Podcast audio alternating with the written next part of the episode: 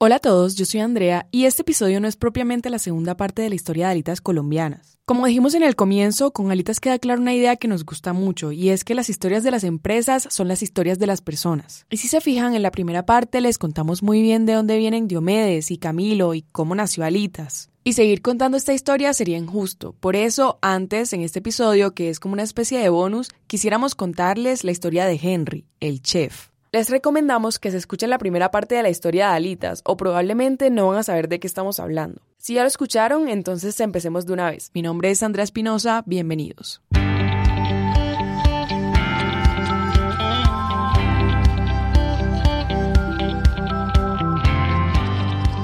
Yo inicio a los 14 años de edad eh, empiezo en el Carmen Club Campestre y, era, y, era, y, era, muy chistoso porque pues soy bajo de estatura y, el día, y, la primera semana que entro entonces me dan la chaqueta de, de cocinero, el pantalón de cocinero y el gorro de cocinero y, era muy divertido porque la gente me identificaba con un pitufo, es que era igualito. Ahí va. Ahí va, ahí va Henry, mm. pero era el gorro colgando, la ropa colgando como tal cual pitufo. Henry hoy tiene 44 años y como ya escucharon, trabaja desde los 14 ha acumulado mucha experiencia, y no solo por los años, sino porque se ha sabido destacar a lo largo de su carrera, carrera que ha construido con sus propias manos. Ya verán. Vengo de, de, pues de familia humilde, vengo de Paipa, de gente trabajadora, eh, donde a los 13, 14 años eh, quería ser diferente a mi familia, quería, quería llegar lejos.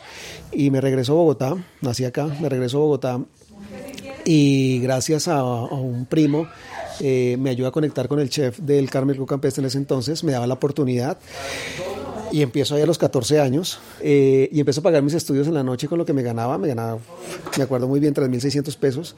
Y esta persona que me empezó a formar, eh, sin yo darme cuenta, me estaba guiando hacia un camino muy interesante en la culinaria. Pero yo no, yo no lo veía de esa forma, yo lo veía, era, eh, es un trabajo eh, que me ayuda a conseguir mis metas y mi meta en ese momento, 14 años, todavía era un niño, eh, pero con instinto de supervivencia, era pagar mis estudios y de ahí mirar qué, qué más pasaba. y a los 18 años me echó. Henry simplemente estaba sobreviviendo y pagando sus estudios, o sea, saliendo adelante, y le estaba yendo bien. Henry hubiera podido quedarse ahí y ascender y con el tiempo incluso llegar a ser la persona a cargo. Y no estaba mal. Pero afortunadamente Henry tenía un buen jefe, y un buen jefe es capaz de reconocer el potencial y tomar decisiones que parecen extrañas al principio, pero que responden a un propósito más grande. ¿Te acuerdas del día que te echó un poco? Claro, lo tengo en mi cabeza, es, la mejor echada que me he metido en la vida. El tipo me llama, estaba recién cumplido los 18 años, me llama y me siento en su oficina y me dice, Henry, eh, tengo aquí el gerente, que en ese momento era un español, no sé si todavía lo es, eh, me mandó a hacer el contrato para que quedes fijo en la, en la empresa. Y yo, ¿en serio? ¿Dónde firmo? Me dice, no, no quiero que firme, quiero que se vaya. Y yo, ¿pero cómo así? Me está trayendo el contrato para que me lo muestres y me va a echar, no entiendo. Me dice, sí, parece un segundo. Me paro yo y me dice, ¿sí ve a todos esos cocineros que están ahí? Yo, sí, señor. Llevan aquí 20, 30, 40 años esperando una pensión y nunca se tomaron el riesgo de salir o aprender más allá. Yo no quiero que usted haga eso. Quiero que conozca el mundo. Le doy 15 días para que consiga trabajo. Y en 15 días estaba en otro lado y en 20 días estaba estudiando en el Sena de noche y trabajando en otro lado como cocinero. Entonces por eso le digo que ha sido la mejor experiencia o la mejor echada del mundo. Fue muy, muy bueno. Y bueno, y de ahí pues Henry había encontrado su camino y que alguien confiara en él desde el principio y lo empujara a salir de la comodidad hizo la diferencia. Y aquí hay una lección. Un buen líder siempre está pensando en el crecimiento de las personas con quien trabaja. Y bueno, Henry estaba determinado a aprender y esa determinación tendría su recompensa. Y empecé a trabajar, eh, después de que terminé el SENA, empecé a trabajar en restaurantes de la zona rosa, muy importantes, Diluca, Nico Café, eh, Harry Sazón, eh, estando con Harry Sazón, eh, me ganó un concurso para representar a Colombia en Austria. Eh, en Austria quedó en cuarto puesto. regreso, empiezo a trabajar en, en, algo que no, que no sabía que el destino me iba a llevar y ese en, en casas cerveceras haciendo comida y fue un reto. fui por mucho tiempo chef de Bogotá Beer Company y por ahí mismo eh, tuve la oportunidad de ganarme una beca, estuve en Estados Unidos en una beca. Eh, y fui de, cierta forma criticado por, por mis colegas en ese momento porque entendían, eh, ¿usted qué hace en ese mundo? Si, su, sí, si, su, si, si lo, lo que ha construido lo lleva a estar en los primeros o lo debería llevar a los restaurantes importantes de Bogotá. Y bueno, no, no, no tengo que arrepentirme. Yo creo que, de hecho, en algún momento... Em, me empecé a sentir frustrado por eso y me fui donde un amigo, Arturo Franco, y me dijo, le dije, estoy frustrado porque estoy haciendo comida para bar y hamburguesas y pinchos y lo que en mi cabeza sale. Entonces, y yo trabajaba donde Harry, trabajaba en, los sitios. Me dice, viejo, ¿y es que la hamburguesa no es comida? yo, sí, sí es comida. ¿Y es que los pinchos que hace o lo que usted se inventa no es comida? Y yo, sí, claro que es comida. Entonces, ¿qué diferencia entre un plato gourmet de la mejor restaurante de Bogotá a lo que usted está haciendo? Si yo sé que usted le pone todo el profesionalismo, lo que ha aprendido durante toda su vida a cada plato.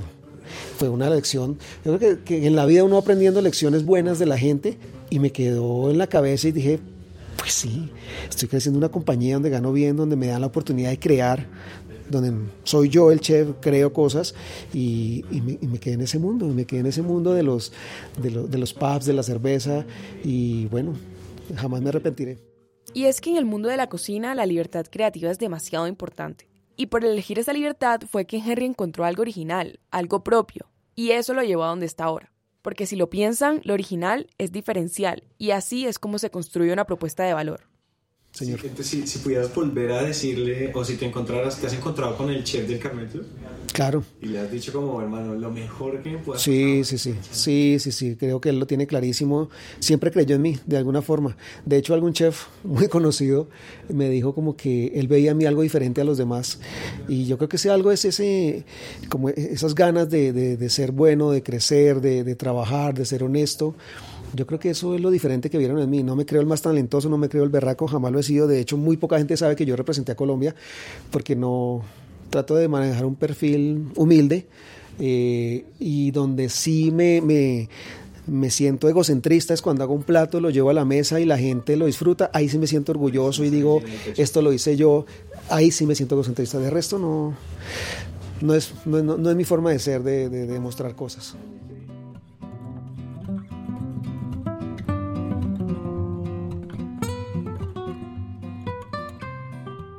Yo, después de vivir varias experiencias, viví en Nueva York un año, regresé, monté dos restaurantes en Cali, me quebré, me regresé a Bogotá con una mano atrás y una adelante, eh, empecé a trabajar en, eh, en, restaurantes otra vez, de hecho fui chef ejecutivo de la bifería eh, y em, por medio de mi experiencia en BBC, pues me hace la propuesta de irme para, para Panamá a hacer un negocio muy parecido y me fui para Panamá. Si se acuerdan de la historia de Alitas Colombianas, fue trabajando con Bogotá Company, donde Henry se hizo amigo de Diomedes. Y luego, cuando estaba en Panamá, fue que recibió la llamada de Diomedes en la que le proponía que creara las recetas de las alitas para el restaurante. Pero bueno, esa historia ya la conocen. Aquí lo importante es hablar de la experiencia de Henry. Por eso le preguntamos qué consejos le daríamos a alguien que quiere dedicarse al negocio de la comida. Primero tengo que decirte que, la, gastronomía se ha puesto de moda. y mucha gente cree hoy en día que estudiar en escuelas de cocina eh, y salir de ahí y montar su restaurante es el éxito. Y están totalmente equivocados. ¿sí? Esto hay que vivirlo. Primero hay que tener pasión para entender este mundo. Este mundo yo lo comparo con el mundo de la medicina. Esto no tiene horario y es acaba, acaba vida social. Uno se en el hospital y los otros en la cocina. Exacto. Mientras que tú el viernes estás saliendo de rumba con tus amigos, eh, los otros están el viernes en la noche cocinando. Entonces es una vida social muy diferente. De hecho, Anthony Bourdain decía en alguno de sus libros que, la, que, que los cocineros eran gente eh, antisocial, que no eran gente normal. No eran gente normal. Porque, algo rayado ya. porque no es normal la vida que lleva un cocinero. Entonces, lo primero que hay que hacer es entender este mundo. Segundo, que uno no se hace rico eh, de la noche a la mañana con, estas, con este tipo de negocio. Esto lleva sacrificio, lleva tiempo, eh, la recuperación es más larga de lo que la gente de pronto piensa, es muy larga, estoy hablando de 5, 6, 7 años, recuperación y que empiece a haber, eh, digamos que, punto, utilidades o, cosas así y el tercero sería la constancia, es que no es fácil, mantenerse en el tiempo no es fácil. Así como hay restaurantes como el Bully que abrió, duró un montón de años, fue una novedad, hoy en día cerró y Adrián Ferraz dijo, ¿ok? Me devuelvo y hago con lo que empecé, que es eh, la, cocina vieja y hoy en día está haciendo eso y la cocina molecular quedó ahí, quedó en, eso, una molécula en el aire, con, muchos con muchos eh, fans de esa, de esa culinaria tratando de, llegar a, cosas inesperadas en la cocina, pero la realidad es que hay que ser constantes en lo que te proponen. Entonces, así como hay restaurantes de 10 años, 20 años, 30 años, eh, también hay restaurantes de un año que que no tienen constancia, que no tienen dedicación y se quiebran. Para mí, mi vida se basa en humildad y pasión, en cualquier situación de la vida. Humildad y pasión, porque por más éxito que alcances, y la humildad no se trata de ser la persona sumisa que dice, hola, buenos días, buenas tardes, sí señor, no señor, no. Para mí la humildad es eso que has aprendido en tu vida de forma positiva, compártela con el resto de seres humanos, porque eso le, es una enseñanza para el resto de la gente. Las cosas negativas déjalas a un ladito, con una escobita las barres, pero esa es la humildad para mí, de que puedas compartir tus historias, tu experiencia, eh, lo que has aprendido con la gente que quiere aprenderlo, con la que se deja enseñar. Yo hablo de esa humildad. Y pasión, en lo que sea, Santiago. Yo digo que si yo hubiera sido zapatero, hubiera puesto la misma pasión. Por mi, digamos que mi historia de humilde de donde vengo, pues yo no sé qué otra cosa hubiera sido en mi vida. Yo, yo no tuve los medios económicos para hacer eh, o, decidir qué quería hacer o qué carrera iba a escoger. O, no, no, lo tuve. La vida me fue llevando de la mano de Dios y diciéndome, por aquí es donde tienes que ir, eh, ve por acá. Y súper importante, si no sientes pasión en algo, mejor no lo hagas. Sí. Mejor no lo hagas porque los frutos no son los mismos.